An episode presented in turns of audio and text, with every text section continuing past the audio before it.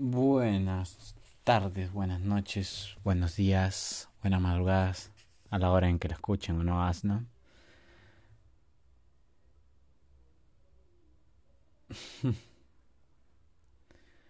Está difícil volver, llegarte a leer. Me pones unas situaciones complicadas a una de esos rolos. Eh, pero es, es raro, es como si, si las situaciones en las que me pones hubiese estado hecho para o preparado para eso. No lo sé. Alguna vez mediremos los acuerdos o hablaremos sobre los acuerdos y dejaremos lo tácito para ser más lo más claro y dejar las obviedades. Eso me dice una cosa, que tú y yo no tenemos una sociedad o una complicidad anónima que nos une por tanto tiempo, sino en realidad una relación y que queremos taparlo de alguna manera. ¿Alguna vez lo vamos a hablar o, o lo vamos a este? Yo sé lo que quiero. Pero esta parte y entablar esta conversación tiene que nacer de ti.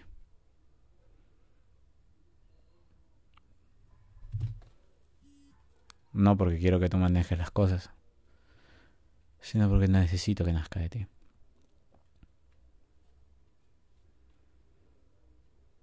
Nada, al lío. Capítulo 37. Tienes que decírselo. Voy a decir algo que va a parecer tonto, pero me encanta. Madrid en agosto. Y no creo que sea la única, porque desde hace unos años acá cada vez hay más gente en la capital en un mes que por traición. Solía dejarla desértica. En agosto en Madrid no hace tanto calor como la gente cree. El mes malo es julio. Agosto ya empieza a abrir el cielo a las brisas agradables y no calientes. Y encima, como todo el mundo anda de vacaciones fuera, las terrazas, los restaurantes, todo lo que ofrece la ciudad es más accesible. Menos gente, más espacio, es lógico. Así que, aunque me lo había pasado genial en Valencia, había recargado las pilas y me encontraba muy descansada y agradecida por los mismos familiares, volví a mi, volví a mi pisito feliz, feliz de estar en casa y poder decir lo mismo de dos lugares diferentes. Jimena se quedó en Valencia, unos días más con su familia. Desde allí se marcharía a Ibiza en ferry, donde se encontraría con Samuel, que había conseguido un apartamentito por Airbnb, no demasiado caro y por ello no demasiado bonito ni céntrico, para cuatro días. Menos daba una piedra. A Adri la perderíamos durante unos días también porque le tocaba vacaciones familiares. Estaba bastante poco emocionada con la perspectiva de pasar un par de semanas con por compartiendo casa en el pueblo con su familia política y menos aún no ver a Julia, pero es lo que hay, me dijo, con una sonrisa resignada cuando le pregunté. Me dieron ganas de decirle que podía ahorrárselo, pero ella aún no estaba preparada para despojarse de aquella vida alquilada. Estaba sola en Madrid, tenía la invitación sincera de Adriana de ir a pasar un par de días con ella en la casa de sus suegros, en un pueblecito de Ávila, pero lo cierto es que me parecía un poco violento. No tenía más planes que disfrutar del sofá de mi casa y de un montón de libros, con la ventana abierta. Ah, y comprar más macetas con flores para mi balcón y un par de plantas de interior. Pero llamó Raquel y me acordé de que la vida por más que te inventes fantasías de, tranquilidad, suele imponer su realidad a la, a la larga. Le debía unas margaritas, me dijo. Y tenía razón. Ella tenía razón, y yo ninguna excusa, tras la, tras la que para patearme, para escaparme de la cita. Además me sentía mal. Unos meses antes me hubiera parecido imposible no querer ir a tomar algo con ella. Era divertida, coqueta, inteligente, y me encantaba pasar tiempo a su lado. Pero claro, eso era antes de que se pudiera salir, de que se pusiera a salir con mi ex, de que el hombre en el que se había convertido me dejara un poquito más colgada de lo que me dejó su anterior yo. Quedamos en el restaurante mexicano, la mordida que hay cerca del retiro, porque además de que gracias a la lupita la gastronomía de México se había convertido en una tradición para nosotras. Quisimos celebrar así mi inminente viaje al país. Llegó cinco minutos tarde, pero con el Egelarner perfecto. Hay una norma no escrita que permite, con cortesía, hacer esperar siempre y cuando necesites ese tiempo para hacerte la raya del ojo como Dios manda. Y yo, una persona a la que nunca le salía la primera, lo asumía con naturalidad. Me dio un beso en la mejilla y la noté un poco rara, un poco nerviosa, más seria de lo que había, habría esperado. Mierda. ¿Leo ya había cortado con ella? O quizás yo estaba muy equivocada con mi corazonada, y en realidad iban a dar un paso de la leche. ¿Cómo irse a vivir juntos, adoptar un perro, o yo qué sé, darse de alta y Movistar juntos? Eso es para toda la vida. Nos sentamos en la terraza porque Raquel fuma y ese día además fumó como una chimenea. Lo normal habría sido preguntarle si estaba bien, si le pasaba algo, pero me anduve con pies de, de plomo porque no quería meter la pata. ¿Qué tal por Valencia? me preguntó fingiendo una sonrisa. Bien, genial. En realidad, me dijo el Leo que os viste. Sí, vino a ver a mi hermano a la playa. No dije más. Dios, qué miedo tenía de cagarlo. ¿Y tú qué tal? retomé la torsión. ¿Dónde te fuiste con tus amigas? Maca. El hilo de voz con el que me habló me acojó, me acojonó viva. Después se frotó la cara sin tener cuidado con el maquillaje, aunque lo único que pasó fue que se despeinaron un poco las cejas. ¿Quieres que esperemos la margarita? le pregunté queriendo ganar tiempo. Ni siquiera sé si debería beber. Arqué una ceja. Hay mucha gente que, en una ruptura, prefiere no emborracharse de manera épica por no despertar más sentimientos, y más pena que soportar después con una resaca, pero no sé por qué, me dio la sensación de que no se refería a eso. ¿Qué pasa? Y admitió que mi tono fue bastante más brusco de lo que pretendía. Maca, me pasa una cosa y no sé si debería contártela, porque te voy a poner en una situación muy fea. ¿Es por Leo? Necesito saber ahora mismo si va a pesar más nuestra amistad que tu relación con él. Dios mío de mi vida. Qué mal pintaba aquello. Sí, claro, no te preocupes. Tragó saliva, se colocó el pelo y suspiró. Tengo una falta. Juro que no entendí ni una palabra de lo que me estaba diciendo. ¿Qué? Pregunté notando el cuello en tensión. Tengo una falta. No me viene la regla. Entró en detalle de la cascada de sensaciones, o mejor os lo ahorro, porque no fue demasiado agradable. Creí que vomitaba, y solo llevaba en el cuerpo un café con leche y una galleta, por lo que lo único que subió a mi garganta fue bilis. ¿Eso era lo que le pasaba a Leo? Lo sabía y no quería decírmelo. Estaba acojonado con la perspectiva de ser padre en breve. ¿De cuánto ¿De cuánto es la falta? De casi un mes. De casi un mes, grité. La gente de las mesas alrededor nos miró y Raquel me pidió que bajara el tono de voz. Pero si tú tomabas la píldora, ¿no? Le pregunté. Sí, asintió.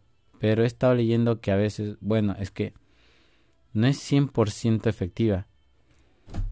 Es un 99% fiable. ¿Quieres decirme que eres el único por ciento que tiene tan mala suerte?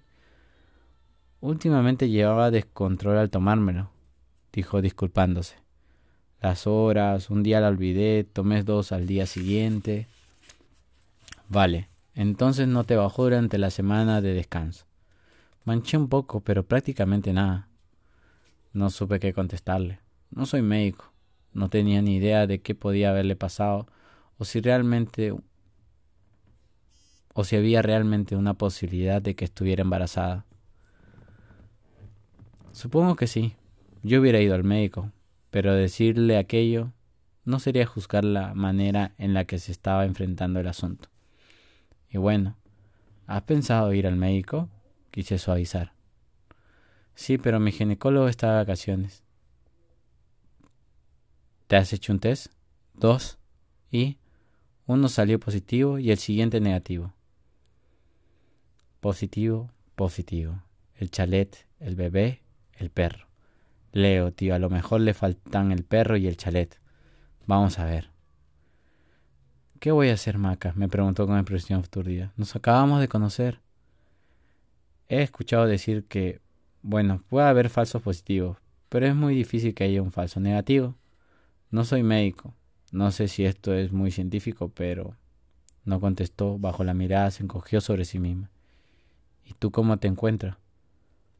Pues mal, rara, pero ya no sé si me estoy sugestionando. Me atreví por fin a preguntarlo porque una vocecita en mi cabeza me dijo que no era demasiado pronto para hacerlo ya, y no se vería, no se me vería el plumero. ¿Lo sabe Leo? No. Un camarero muy simpático nos trajo la jarra de margarita que habíamos pedido nada más sentarnos. Gracias a Dios necesitaba algo en las manos. ¿Saben ya lo que va a comer? No, le dije con angustia. No tenemos ni idea. Como Leo, que estaría en Londres comprando libros en librería de segunda y tomando pintas en pubs con sus antiguos colegas, sin imaginarse el dramón que tenía montado su novia y su ex que era yo. Raquel, se lo tienes que decir, le aseguré con el camarero cuando el camarero se marchó, dándonos tiempo para pensar en la comanda. ¿Por teléfono? Esto no es un tema que tratar en una llamadita breve. Pues llámale y dile que venga. ¿No habéis coincidido en persona desde hace un mes? ¿Qué? Ah, no, negó. No es eso, es que, bueno, en realidad yo pensaba que no, que son cosas que pasan. Ya sabes, tengo amigas que les ha pasado eso de no tener el periodo en la semana de descanso de la píldora, porque bueno, yo, yo que sé, a lo mejor es por llevar tanto tiempo tomándola, quién sabe. Un médico, un médico lo sabe Raquel. Ya lo sé, Maca, pero ¿qué hago? Voy a urgencias y le digo que estoy embarazada. Me agarré la cabeza en un acto casi involuntario. Apreté mis sienes, pero el zumbido que notaba atravesarme entera no menguó. Llámale y dile que venga, repetí. Vuelve de Londres hoy. Llámale. Había entrado en bucle. No podía decir otra cosa. Le imaginé llegando al aeropuerto relajado, sin sospechar que estaba a punto de encontrarse con el percal. Me iba a estallar el cráneo. ¿Tienes una aspirina? le pregunté. Maca, lo siento mucho. Siento estar contándote esto. Pero tú le conoces. Levanté la mirada hacia su cara. Ah, Esa era la cuestión. No era por nuestra naciente y cada vez más estrecha relación. No. Necesitaba contármelo a mí porque yo conocía bien a Leo y sabría aventurar cómo iba a tomárselo. No se va a poner hecho un loco, le aseguré. ¿Os pasó alguna vez? Al principio, antes de que yo tomase la píldora. Y teníamos 17 y 20 años, Raquel. La situación no es comparable. Ya lo sé, pero ¿qué hizo? Pues se pasó dos días pálido, casi sin comer hasta que juntamos el dinero para un predictor. Levanté las cejas. Aquello me parecía un recuerdo perteneciente a otra vida.